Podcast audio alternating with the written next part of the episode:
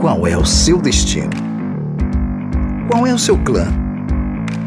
Todo clandestino é um aventureiro. Começa agora o Clandestino, o seu podcast cristão de ideias itinerantes. Olá, seja bem-vindo. Somos indivíduos de um clã rumo à terra que ele já nos mostrou. Eu sou Danilo Cerqueira e a clandestinidade é uma aventura. Eu sou o Aidner Maltês e se meu mundo não é aqui e o reino tá vindo, é todo mundo alien. Fala galera, eu sou Túlio Ramos e vamos refletir um pouco acerca desse destino que tanto almejamos. Que série, hein? Eu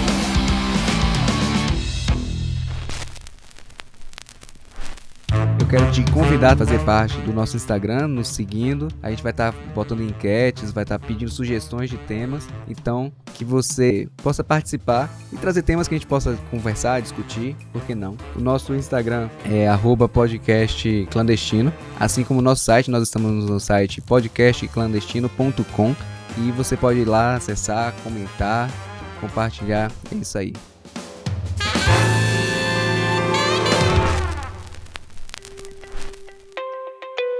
Para começar, eu queria dividir um texto que se encontra no livro de Gênesis, no capítulo 12, verso 1, 2 e 3, para que a gente discuta um pouco sobre isso e entenda essa nossa proposta de clã que vai para um determinado destino, o que é que a gente está querendo dizer com isso. Então o texto diz assim: Ora, disse o Senhor a Abraão: Sai da tua terra, da tua parentela e da casa de teu pai, e vai para a terra que te mostrarei. De ti farei uma grande nação, e te abençoarei, e te engrandecerei o nome. Sê tu uma bênção. Abençoarei os que te abençoarem, amaldiçoarei os que te amaldiçoarem, e em ti serão benditas todas as famílias da terra. Tem outra versão aí, Ashley? Tenho sim, versão a mensagem diz assim: O Eterno disse a Abraão: Deixe sua casa, sua família, a casa de seu pai, e vá para uma terra que eu mostrarei a você. Farei de você uma grande nação e o abençoarei. Tornarei você famoso. Você será uma bênção. Abençoarei os que abençoarem e amaldiçoarei os que amaldiçoarem. Todas as famílias da terra serão abençoadas por seu intermédio. Deus chama Abraão, então, para sair da sua terra e para uma terra que ele ia mostrar a ele. Primeiro que é o ato de fé de Abraão. Isso aí acho que é o senso comum. Quando a gente lê essa história, a gente lembra imediatamente da prova de fé que era o cara largar o grande latifúndio dele. A gente, eu penso Abraão como um grande sheik, um, um milionário da época. Eu né? também, muito.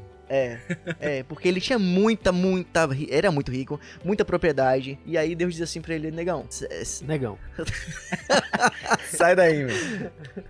sai daí, velho, pega tudo seu aí. E, tipo, assim, é como se Deus dissesse assim pra mim, Aisner, sai de sua casa. Eu ia pensar, Deus, não dá nem tempo de pegar meu celular, o carregador e a carteira e as coisas. Imagine Abraão que pegou tudo, velho, tudo que ele tinha e foi Não, sai da sua casa e você não vai perder tempo em nada. Você vai pegar o seu celular, pegar no máximo uma mochila que você já deve ter pronto, né? Que você É. esses negócios aí. O tempo que ele levou pra sair de casa. é Eu-.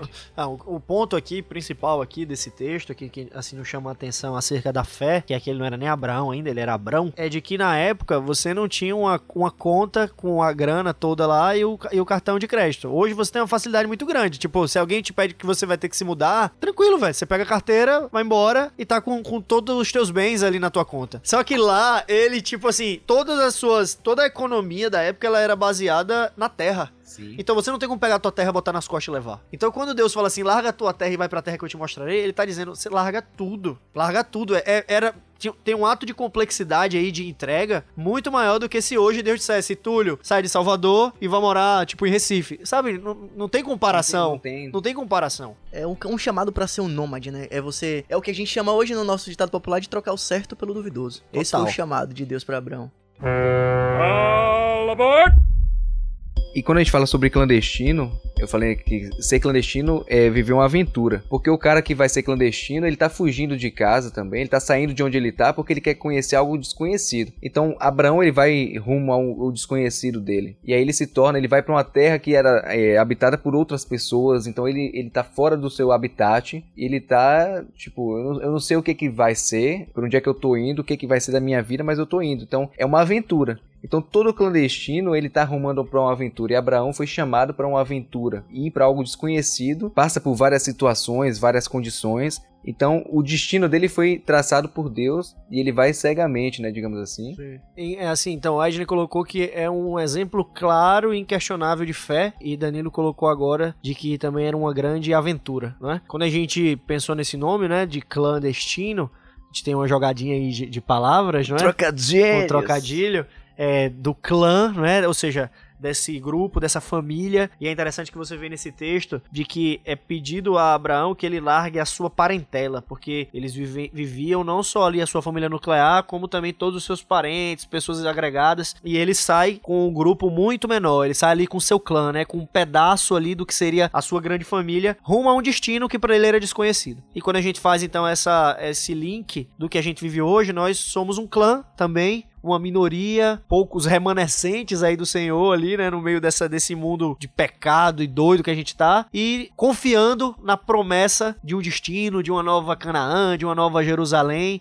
confiando de que a gente pode largar os prazeres e tudo desse mundo em busca de para que assim com o destino, né, para chegar nesse lugar que ele nos prometeu. E a, a, predestinação para a salvação também tá nesses o destino da gente é a salvação. Então fomos predestinados para isso. Sim. Então, ou seja, a gente consegue ver também no nosso escopo, né, na nossa visão, no nosso prisma, tanto uma grande aventura, como Abraão enfrentou uma grande aventura, aceitou, como também uma grande prova de fé, né, como o Adney colocou aqui que também fez parte dessa escolha de Abraão.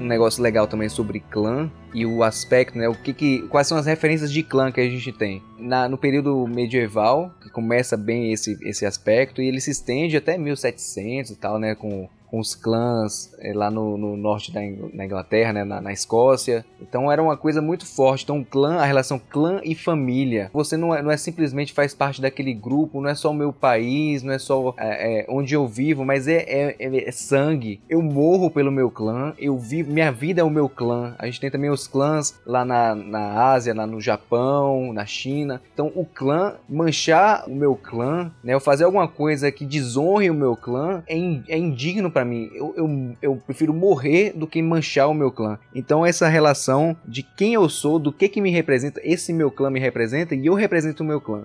Eu não posso desonrar o meu clã, não posso macular o meu clã e o meu clã não pode me macular também. Então somos um. Então acho isso muito muito massa, assim, nesse, desse aspecto, tipo, o meu clã me define, eu defino o meu clã, e a gente tem uma parada que, que nessa questão de, de cristão, de ser o crente, né? é um termo pejorativo. Se você vai pro lá nos Estados Unidos, você ser um believer é, é massa, pô, é legal tal, mas aqui a gente tem um termo pejorativo, ao crente, porque a gente passa uma ideia de ignorância às vezes, Isso, né? você é um cara que é alienado. É, então é, é horrível você ser crente. E hoje a gente começa a trazer isso, tipo, não, eu sou crente, eu, eu sei no que eu creio, Sim. eu vivo pelo que eu creio. Autêntico, convicto, né? Isso. Né? É muito, é muito legal essa, essa, esse entender que eu vivo pro meu clã, o clã dos crentes. E o grande lance, o, é, e o grande lance aí também é que essa experiência de fazer parte desse clã, ela deveria ser, ou se espera que seja, algo muito além do que uma questão estética, não é? Então, muita gente acha que por usar uma Bíblia debaixo do sovaco, tipo assim, ah, esse cara é, é crente. Sendo que a experiência de ser um believer, né, de ser um crente, de fazer parte desse clã cristão que vai rumo a essa terra prometida, ela está muito mais linkada a uma questão de convicções morais, de convicções de crença, de convicções de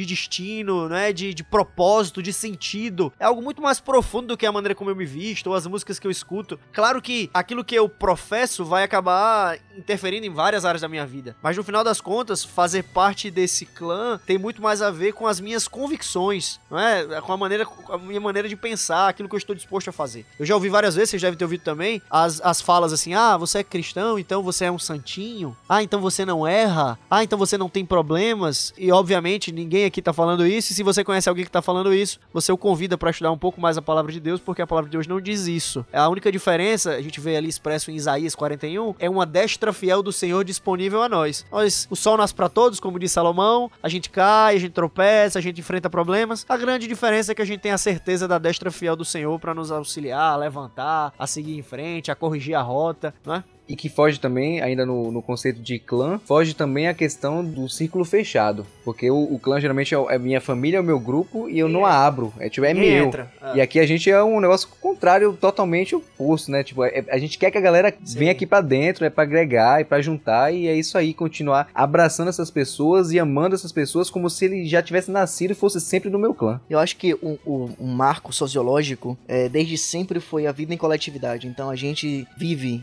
em, em coletivo. Gregários, né? Isso, isso, isso, isso. E, cara, a, a vida. a- as pessoas têm uma ansiedade de, de aceitação, de estarem incluídas, de serem parte de um todo que é maior do que elas mesmas. E quando a gente entende isso, isso se torna uma estratégia de aumento do nosso clã believer, do nosso clã cristão. Gigante, porque a gente entende então que o cristianismo ele seria a inclusão. As- Assim como existem as tribos urbanas, a tribo dos skatistas, a tribo dos surfistas, essas são tribos muito marcantes, né? Essa galera tem algo em comum e por esse algo em comum, pessoas diferentes se unem ali para aquele propósito, do seja do surf da outra de outra prática. Mas e por que não a gente trazer isso para a vida cristã? A gente tem um, objetivo em comum, que é o nosso destino, o nosso destino céu, o nosso destino é eternidade com Cristo. Tem uma, tem uma parada massa sobre o relacionamento de ex-combatentes.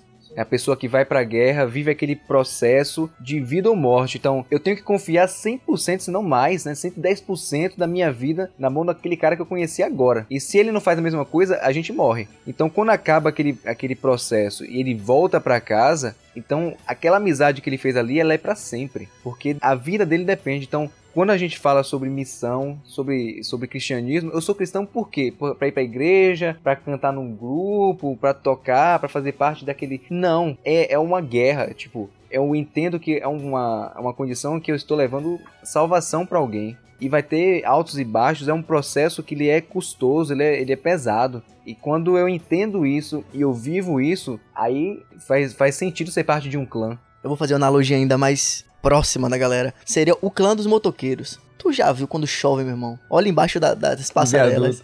Meu irmão, Não, você atropela um motoqueiro. você tá maluco? Porra, Não, velho, pode não. aparece 50 motos ali. Brota tipo, do chão, a galera é solidária, a galera tá ali. Sabe, eles sabem que eles têm a mesma vulnerabilidade naquela situação do trânsito. Então existe muito, muita cumplicidade. E na questão do nosso clã cristão, é isso que, que talvez falte pra gente atualmente, sabe? E legal esse exemplo que você deu, sabe por quê? Porque se você parar pra pensar, não há, um- não há ali uma carteirinha de sindicato do, dos motoboy.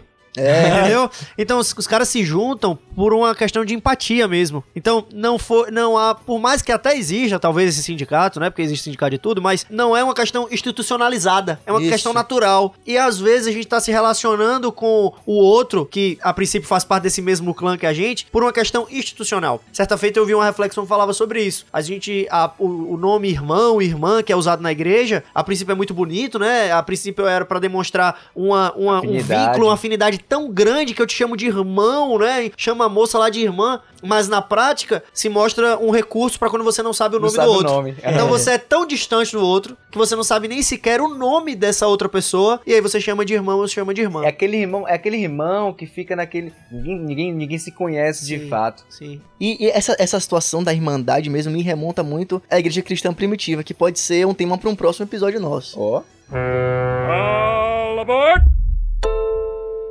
Esse trecho que a gente leu, os três primeiros versos do capítulo 12 de Gênesis, ele é conhecido por muitos teólogos como o motor do Pentateuco. Eu vou explicar. É, os cinco primeiros livros da Bíblia, boa parte da história cristã, da história judaica, é, aceita a ideia de que foi Moisés que escreveu esses cinco livros, certo? Uhum. E no final das contas, a história é: depois que a galera saiu do, do Éden, rumo a uma terra, rumo a um destino mais próximo de Deus, já que eles se separaram de Deus depois do pecado. Nesse trecho específico que a gente leu aqui, há uma promessa de uma terra prometida, uma promessa de bênçãos, e você vai encontrar até o final de Gênesis e depois em Êxodo, Número, Levítico e também em Deuteronômio, o povo de Deus indo atrás dessa bendita terra prometida. O último capítulo termina, o último capítulo de Deuteronômio, e nele a galera ainda não chegou em terra prometida nenhuma. Então, no primeiro capítulo, ali no início, nos primeiros capítulos de Josué, depois do Pentateuco, Moisés já morreu, que a galera vai chegar nessa terra prometida. Então, o que é que a gente consegue tirar disso aí? A promessa que Deus fez se cumpriu.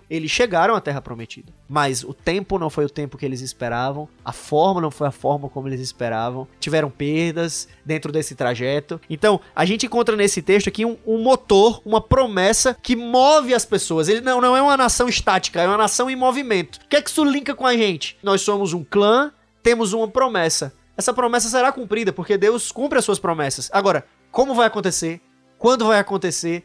Muitas coisas a gente não tem acesso, mas nós não podemos ser um clã estático, e sim um clã em movimento. É, nós, é, é isso deve ser o um, um nosso motor, né, para que a gente avance. Quando a gente interfere na forma como Deus quer, que Deus não quer demorar. Não é que é, ele quer que a gente passe ele quer um negócio rápido, ele quer al alcançar a gente logo, né? Então, o povo, na, ainda na analogia lá do Pentateuco, chegou na porta, entrou, então, de todos os as pessoas que entraram na Terra, só dois, Josué e Caleb, que pegam e falam: Não, lá é top, bora logo. O pessoal ficou com medo. Não, tem gigante, tem isso, tem aquilo, a gente vai morrer. Então a gente tá sempre com medo. Então toda vez que a gente interfere negativamente na missão que Deus nos dá, dá, dá ruim pra gente. Uma frase que eu, eu já ouvi algumas vezes que é, é real. Todo mundo passa a ser cristão por causa de Jesus, mas eu nunca vi ninguém deixar de ser cristão por causa de Jesus. Boa. Então a gente interfere, Muito a gente influencia e o nosso papel como clã, naquela questão de honrar e desonrar, e de alcançar o nosso destino, e nessa aventura toda, é que a gente alcance Cristo e que leve as pessoas a Cristo. Se eu estou atrapalhando, se eu estou interferindo nisso, eu estou sendo contra o meu clã. Interessante, né? Você falou, né? Nessa aventura toda, nessa aventura da fé. E aí, quando eu penso em fé, me vem logo aquele capítulo 11 de Hebreus, que tem o, o mural lá dos heróis da fé, né? E um dos que são citados lá é Noé. Aí eu fui dar uma pesquisada numa época o que significava o nome Noé. O nome Noé significa esperar em Deus. Noé, conhecidíssimo pelo cara que esperou. Esperou uma chuva que nunca tinha aparecido na história. Ele foi as primeiras gotas, Noé viu e já tava com o barco e com a arca pronta, né? E era um cara que confiava no Senhor. E hoje, como clã, nós temos que também nos manter com essa postura de Noé também, não é? A gente falou aqui de Abraão, a gente falou aqui de Moisés, falou de Josué, de Caleb e também de Noé. Temos que ser um clã que está à espera dessa terra prometida, mas que a fé permaneça, mesmo que tudo corrobore para que a gente, né, para que a gente conclua que essa terra nunca vai existir, que, que essa volta de Jesus nunca vai acontecer. Amigos, somos um clã, estamos juntos com a certeza do cumprimento da promessa e sempre avançando, sempre em movimento, sem pestanejar, né? Sem duvidar, porque o Deus que fez a promessa, o Deus que chamou o clã, é um Deus que não falha, é um Deus verdadeiro, um Deus de amor. E a gente aproveitar os barcos que estão nos direcionando aí, que vão para todos os cantos, que não se espera que estejamos ali, a gente vai estar tá ali para se aventurar e para alcançar o nosso destino. All aboard! Eu quero fazer uma consideração final aqui sobre é, a promessa de Deus ser tardia, sabe? O Túlio falou disso de um modo muito, muito legal. Eu quero dar um pouco de esperança para você que tá ouvindo a gente. O Abraão viveu a vida inteira dele, uma vida de retidão. E outros tantos patriarcas viveram assim também. E talvez você esteja esperando aí por uma promessa, por um pedido, por um anseio do seu coração que você sabe que é urgente, e eu quero dizer que Deus sabe também da urgência. O objetivo maior de Deus para sua vida é salvação para você. Então, descansa no Senhor, que ele realmente ele tem preparado bênção sem medida para você. A Canaã para aquele povo chegou aqui nessa terra e para muitos destes daqueles chegará também na terra do porvir, a nova Jerusalém, a nova Canaã. Eu queria, para também concluir esse, esse, esse tema que a gente abordou hoje, e também acaba sendo uma explicação acerca do nome do nosso podcast, eu queria encerrar isso com a primeira palavra que aparece posterior a esse trecho que nós lemos. Nós lemos aqui Gênesis 12, 1 a 3. A primeira palavra do verso 4 é a ação de Abraão posterior a esse chamado de Deus. A primeira palavra é partiu. Abraão partiu, amigo. Ele não duvidou, ele foi em frente. E o convite é nesse dia hoje para você que está nos ouvindo, é quando Deus te chamar e ele tá te chamando agora, não hesite, faça parte do clã, se junte a esse clã e vá embora, partiu, partiu rumo à mansão celestial, partiu rumo a uma terra sem dor, sem tristeza, sem pandemia, sem desigualdades, sem sofrimento, sem sofrimento, né, sem deturpação do, do plano original do Senhor. não é? Que a gente possa voltar ao Éden, voltar ao jardim, voltar a viver a plenitude daquilo que Deus quer para nós. A gente vai ver ali, nessa situação, nesse chamado de Deus, uma primícia de um comportamento que ele vai repetir lá mais tarde, quando Deus chama Abraão, capítulos depois, anos depois, para o suposto sacrifício de Isaac. A palavra diz assim que Deus disse: Toma agora teu filho, teu único filho Isaac, a quem você ama, vai até Moriá, oferece-lhe ali em holocausto nas montanhas que eu te direi. Outra vez Deus chama Abraão para um destino que era incerto. E Abraão, olha, olha o que diz o verso 3. Então se levantou Abraão pela manhã de madrugada. Abraão não ficou esperando o sol nascer. Abraão não ficou esperando a contestação da esposa dele, de Sara, para dizer: não, não, nosso filho. Abraão partiu. Deus tem um chamado para você, um chamado muito peculiar, muito singular para tua vida. Eu levei mais de 25 anos para entender qual era meu propósito, no propósito de Deus para mim, na minha vida, no meu ministério. Eu acho que agora eu já consigo ver um pouco disso. Se você ainda não entendeu o seu ministério, eu quero te convidar a desafiar Deus, dizer assim: Senhor, me mostra, porque eu quero partir também, sem olhar para trás e sem ter medo. Túlio deve ter um chamado de ministério mais de entrega até do que o nosso, que a gente não dedica a nossa vida, não é, Dan? É 100% do nosso tempo. Uma, uma coisa que, contrariando, entre aspas, o, o que a gente falando assim, porque o nosso chamado, ele é, eu entendo que ele é para sempre. A gente não tem um chamado é, ministerial, mas a gente tem um chamado constante. Então, eu vi uma vez, né, com, o que que você é? Você é o quê? Aí pergunta pra mim, ah, eu sou dentista, Uhum. né? Mas, e o que eu faço na igreja e tal, e na minha vida? E aí a gente acaba separando as coisas. E aí o convite que, que a pessoa fez, né, não lembro quem foi que pregou isso, mas é que a gente seja cristão. Você é o quê? Eu sou cristão. Eu sou o cristão Danilo, que sou dentista também. Então, meu ofício primário tem que ser desenvolver a missão. E eu vou fazer isso no meu eu não vou ter uma dedicação 100% para isso, né? Claro, mas no meio onde eu estou, eu seja Cristo para as pessoas. Então, como dentista, eu fico muito feliz quando um paciente vira para mim e fala: "Poxa, você é diferente. Eu nunca fui atendido por um dentista que me olha assim". Eu tenho certeza que a forma como eu atendo essa pessoa está totalmente direcionada com a forma como eu sou cristão. Então a pessoa vê e ela pergunta, e já tive pessoa, é, paciente de falar assim, eu nunca falo nada, só- eu só atendi ele com carinho, como, como eu gostaria que, de ser atendido, e como eu falo às vezes, né, eu atendo você como atenderia minha mãe. E ele fala, não, você me atende de uma forma diferente. É uma pessoa, um, um, desses pacientes virou pra mim e falou assim, depois de conversar bastante, assim, e falar e agradecer, porque ela ficou muito feliz com, com o resultado, né, que ela tava passando por muitos problemas. E aí ela pegou e falou assim, você é de Deus. É, você é cristão? Eu falei, sou. Ah, eu sabia, não tem como. Então eu fico muito feliz, mas por um outro lado, quantas vezes eu, eu já passei por situação e não perceber essa, esse, esse Cristo em mim. Então eu olho pra missão e, eu, e depois que eu passei por esses processos, e a gente falou, foram 25 anos, e a gente não tem só 25, né? Vou entregar aqui. assim como a gente já tá ficando mais velhinho, eu, não- eu, eu olhava pra pessoa de, de 30 anos, que eu tô com 30 anos hoje, né? Eu olho pra pessoa de 30 anos e falo, caramba, que velho, né? E hoje eu olho assim, nada. Tô novo, pô. Então, é, olhar minha trajetória de, de cristão e falar assim, caramba, eu me converti. E a gente se converte diariamente, constantemente. Então eu olho e falo, poxa, a minha missão é cumprir o que Cristo ordenou que eu fizesse. E Cristo falou, vá, faça discípulos e batize essas pessoas, ensine. Eu não tenho como batizar, pegar a pessoa e mergulhar na água.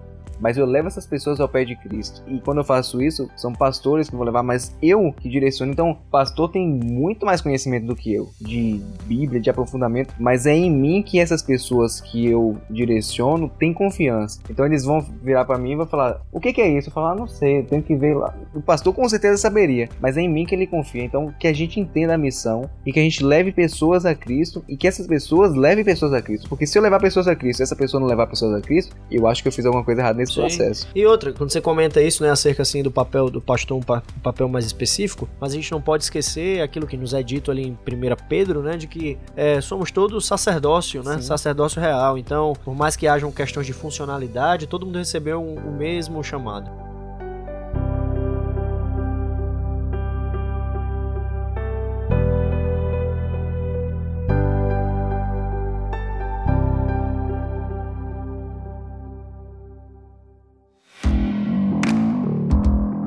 Texto perfeito, o texto que Adner colocou ali da questão do, do Monte Moriá, não é? E o mais bonito ali da história, talvez seja a fé de, de Abraão, talvez seja a proatividade dele, talvez seja a disponibilidade e servidão do seu filho Isaac, mas a meu ver, o que há de mais bonito na história é de que a promessa do Senhor é sempre cumprida ele providenciou o cordeiro, Isaac não morreu e a fé de Abraão foi provada e esse relacionamento se tornou cada dia mais real. E a promessa que foi feita lá em Gênesis 12 de que ele seria o pai de, de muitas nações se cumpriu no decorrer da história. Deus é bom, as suas promessas são reais e que nos ajuntemos como clã para irmos para esse destino maravilhoso. Amém. Fechou. E eu, massa.